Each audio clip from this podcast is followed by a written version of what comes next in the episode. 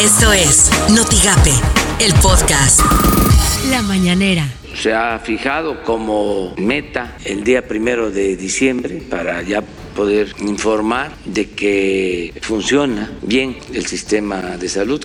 Ante la crisis que se generó en los mercados financieros por lo del coronavirus, por la caída en el precio del petróleo, ahí vamos resistiendo y resistió nuestro peso porque estuvo complicado, está todavía complicado. No tengo información objetiva sobre cuántas mujeres pararon, pero vamos a tener pronto ya un informe. Lo interesante es que se protestó y que no hubo violencia. Esto suena en.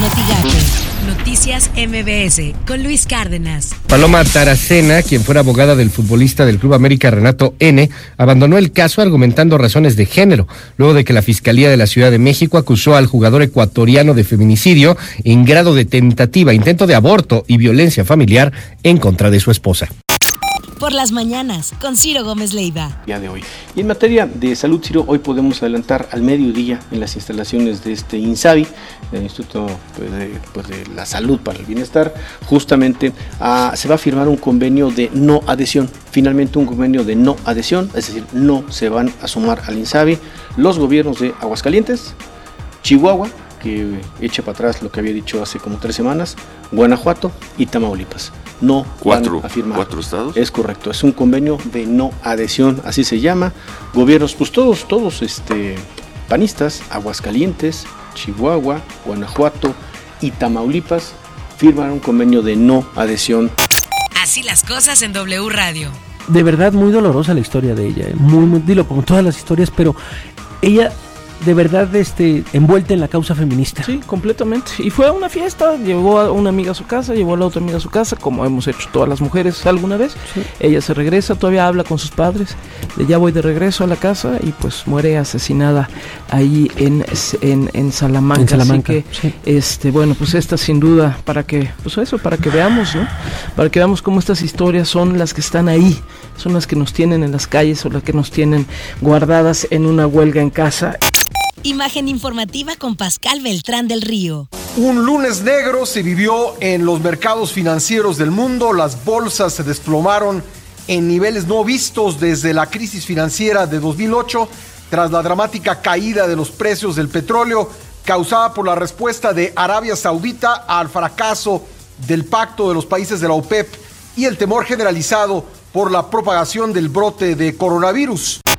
Editorial Notigape con Martín Cifuentes. El día 9 de marzo pasará a la historia del México moderno como el día en el que más de medio país quedó paralizado por la ausencia de mujeres en las actividades cotidianas. Nos hicieron falta, se notó que no estaban y esto no lo puede negar ni siquiera aquellos que defienden la postura de que acciones como esas no resuelven un problema tan complejo como lo es la violencia hacia la mujer el grito silencioso pidiendo justicia, igualdad, respeto, ese grito femenino que busca visibilizar el maltrato y la violencia se hizo presente. Y fue tan poderoso que hizo pasar a segundo término ayer a varios temas que en otro momento hubieran acaparado la atención de los medios o de la opinión pública nacional. Por ejemplo, el desplome de los precios internacionales del petróleo, el alza en la cotización del dólar, no fue más importante que el Día sin Mujeres. Estas son las portadas del día de hoy. El mañana de Reynosa pega paro a comercios.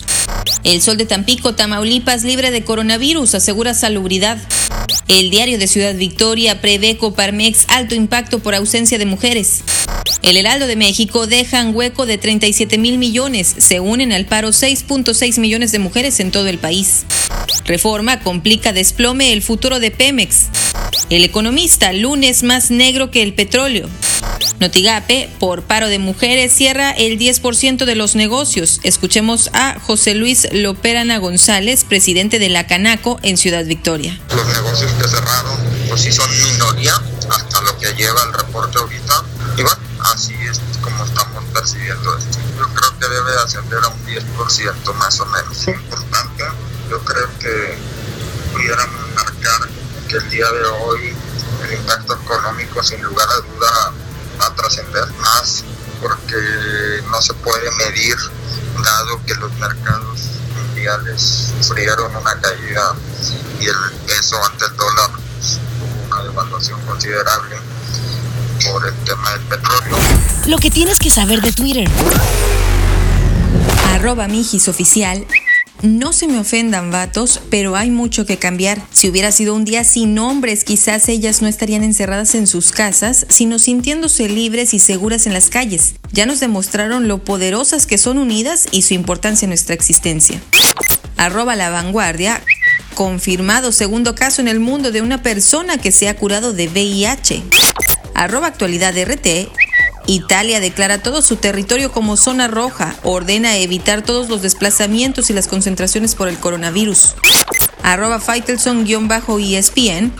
Hace muy bien el nuevo presidente de Pumas en separar a Marco García en tanto se investiga el tema de acoso sexual. Después de todo, Pumas representa una universidad. Lo mismo tendría que hacer el América con Renato Ibarra. Esto fue Notigape, el podcast.